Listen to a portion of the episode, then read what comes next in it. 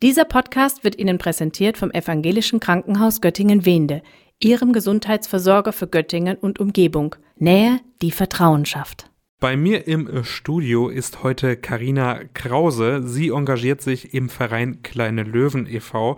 Ich persönlich muss dazu sagen, dass ich Kleine Löwen intuitiv mit Kindern assoziiert habe, aber wenn ich ehrlich sein darf, mit Kindergartenkindern. Aber ich glaube, so verkehrt lag ich damit nicht unbedingt. Was verbirgt sich denn hinter dem Namen Kleine Löwen? Wofür setzt sich denn dein Verein ein?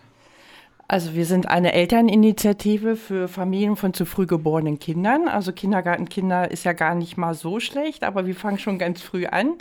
Also mit den Kleinsten der Kleinen in der Universitätskinderklinik in Göttingen.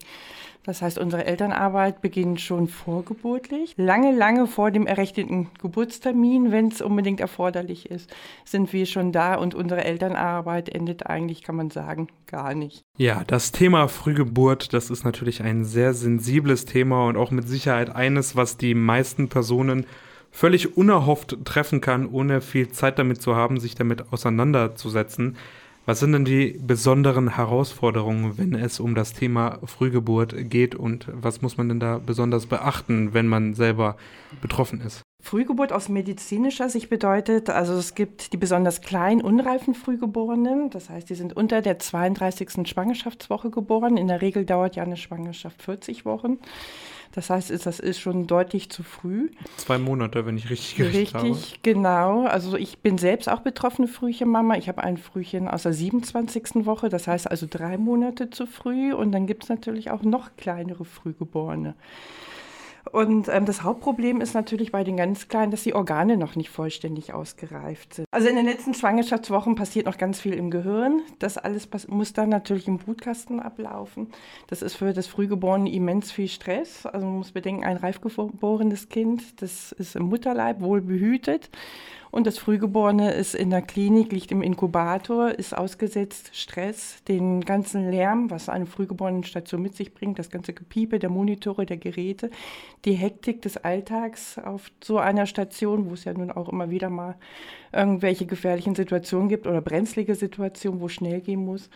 Und da muss sich das Baby halt weiterentwickeln und das ist für das Kind immens viel Stress. Du hast es ja schon angesprochen, du bist selber Mutter von einem Kind, das zu früh auf die Welt gekommen ist. Wie war es denn für dich damals, als du plötzlich mit dem Thema konfrontiert wurdest und wie kamst du mit der Herausforderung zurecht? Also ich bin Mutter von insgesamt vier Kindern. Das heißt, unser drittes Kind, das kam zu früh auf die Welt. Wir haben uns mit diesem Thema lange nicht auseinandersetzen müssen. Also es war schon, die dritte Schwangerschaft war eine Risikoschwangerschaft, das war schon relativ früh klar. Aber es war nicht klar, dass es tatsächlich zur Frühgeburt kommt. Da sind wir ins kalte Wasser geschmissen worden in der 25. Schwangerschaftswoche. Da sollte ich mich eigentlich nur in der Universitätsklinik mal vorstellen. Das haben wir gemacht und da wurde festgestellt, dass gar kein Fruchtwasser mehr da war. Und das hieß dann natürlich sofort liegen bleiben, gar nicht mehr nach Hause und Frühgeburt. Wann war noch nicht klar. Das waren dann engmaschige Untersuchungen und es zählte eigentlich jede Stunde, jeder Tag. Letztendlich waren es dann sogar zwei Wochen, die wir geschafft haben, um diese Frühgeburt noch rauszuzögern. Also das Startbeginn war 25. Schwangerschaftswoche, geschätztes Gewicht ca. 550 Gramm. Äh, das ist natürlich echt ein Mini-Portionchen gewesen. Und dadurch, dass ich halt 14 Tage streng gelegen habe, also ich bin aus dem Bett überhaupt nicht mehr rausgekommen, habe nur gelegen, haben wir halt nochmal 300 Gramm drauf geschafft. Und irgendwann waren die Werte halt nicht mehr so gut, dass man ihn halten konnte. Dann wäre es für mich oder für ihn gefährlich geworden und dann musste er geholt werden. Also wir sind echt ins kalte Wasser geschmissen worden. Wir haben das Wort Frühgeburt ja schon mal gehört, aber eigentlich gar nicht mit auseinandergesetzt. Und so erlebe ich das bei ganz, ganz vielen Eltern. Man hört es, aber man setzt sich damit überhaupt nicht auseinander, weil es kann jeden treffen, aber doch nicht einen selber. Bei uns war dann natürlich die Herausforderung auch, da waren noch zwei weitere Kinder gewesen. Die waren zu dem Zeitpunkt vier und fünf Jahre alt, also auch noch relativ klein. Und da war dann natürlich Organisation gefragt. Der Papa ist, hat sich krank schreiben lassen, war dann die Haushaltshilfe zu Hause und hat dann versucht, zu Hause alles zu managen, so gut wie es halt ein Vater hinbekommt. Ist natürlich auch eine besondere Situation, aber halt auch erstmal diese Situation zu akzeptieren, anzunehmen, das hat lange gedauert. Es sind viele Tränen geflossen, viel Verzweiflung war da und halt die große Frage, was habe ich falsch gemacht? Ist es überhaupt berechtigt, dass man sich diese Frage stellt? Also kann man dagegen irgendwas machen oder das passiert einfach und man kann dagegen eigentlich wenig unternehmen? Also eigentlich kann eine Frühgeburt jeden treffen. Ne? Also es gibt natürlich so bestimmte Faktoren, wo es schon passieren kann. Das heißt, ne, künstliche Befruchtung, da kommen ja dann oft Mehrlinge raus. Da ist die Gefahr natürlich größer, dass das zu einer Frühgeburt kommen kann. Dann gibt es halt medizinische Indikatoren, so war es dann bei mir gewesen. Durch das fehlende Fruchtwasser, vorher hatte ich eine tiefsitzende Plazenta, aber das heißt ja nicht unbedingt, dass es eine Frühgeburt wird. Das heißt halt nur Kaiserschnitt und das war's. Und damit haben wir uns auch auseinandergesetzt. Sonst wird eine mhm. Kaiserschnittgeburt und gut ist. Aber dann gibt es halt auch, wenn die Mutter halt Drogen nimmt, egal in welcher Form, die Kinder sind oft zu klein oder haben irgendwelche Mangelerscheinungen. Das ist so das Einzige, wo man sagen kann, also Mama, da pass ein bisschen auf dich auf, pass auf, was du mit deinem Kind machst, es kann zur Frühgeburt kommen. Aber manchmal passiert halt auch eine Frühgeburt da hat man keinen Einfluss drauf. Ne? Wenn von jetzt auf gleich der Körper sagt, dass die Schwangerschaft stoße ich ab, also sogenannte Schwangerschaftsvergiftung, dann hat man eigentlich keine Chance. Wie war das denn für dich? Ich kann mir vorstellen, dass wenn man so plötzlich aus dem Nichts jetzt zwei Wochen lang liegen muss, dass das einen auch psychisch sehr belastet, vor allem auch mit dem Nichtwissen, wann es denn nun zu Ende ist mit dem Liegen. Wie, wie war das denn für dich diese Zeit? Die war eine wahnsinnige Herausforderung. Also dazu kam ja auch, auch nicht auf die Toilette zu gehen, nicht mhm. duschen gehen zu können. Also man war wirklich pflegebedürftig eigentlich. Also das war eine völlige Herausforderung. Ich bin eigentlich ein Mensch, der ein Macher, der alles selber macht. Und plötzlich war ich halt auf Hilfe angewiesen.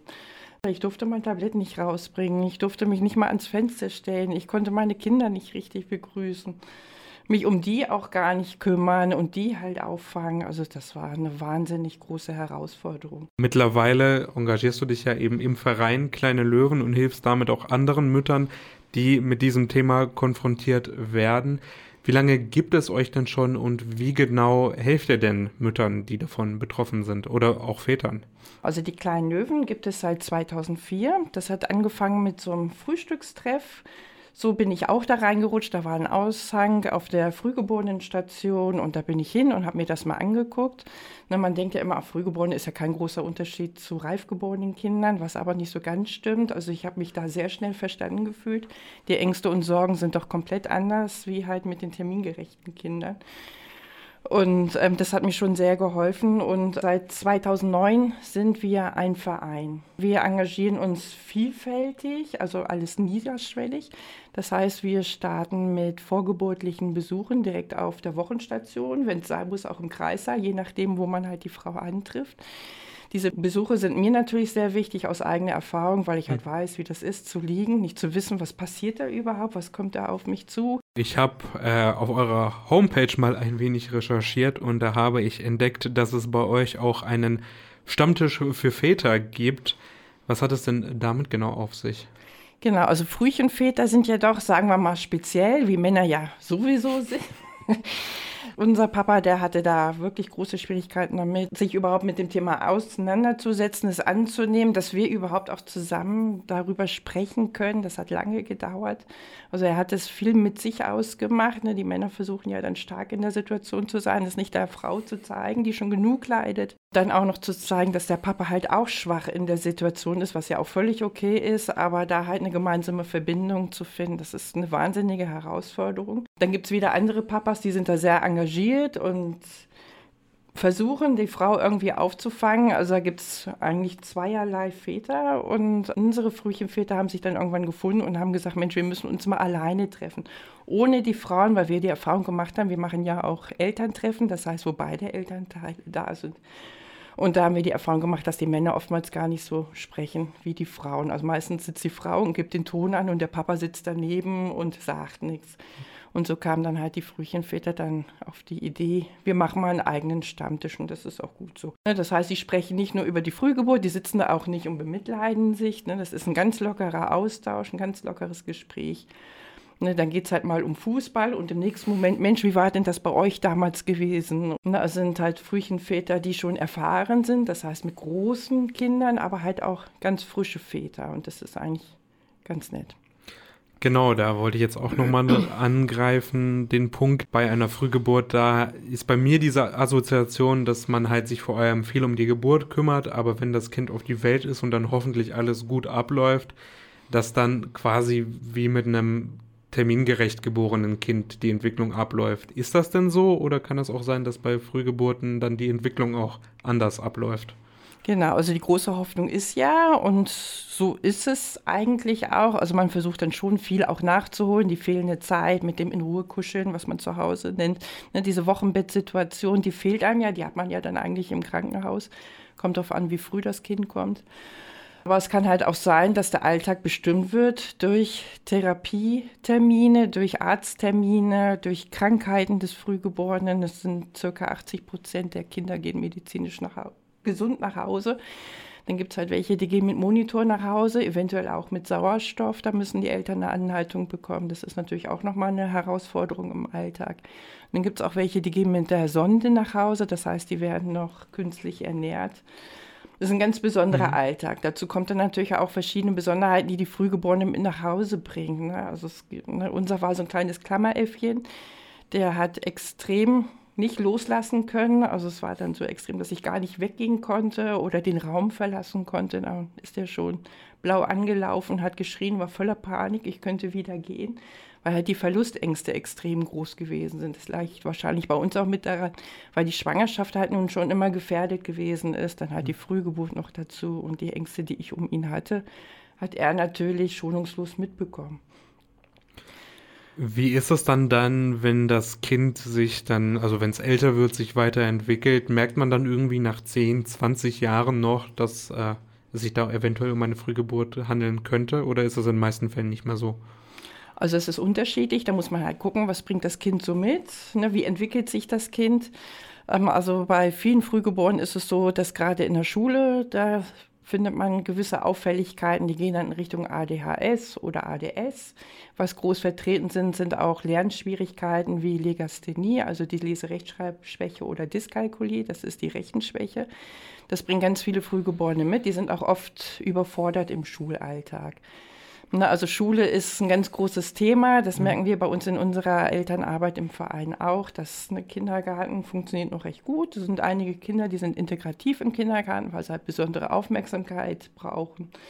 Aber die meisten gehen da eigentlich unbedarft durch die Kindergartenzeit, aber in der Schule, gerade so ab der zweiten, dritten Klasse, wo es dann der Stoff auch ein bisschen herausfordernder wird, da geht es dann oftmals los, dass die Kinder dann so ein bisschen hinterherhaken.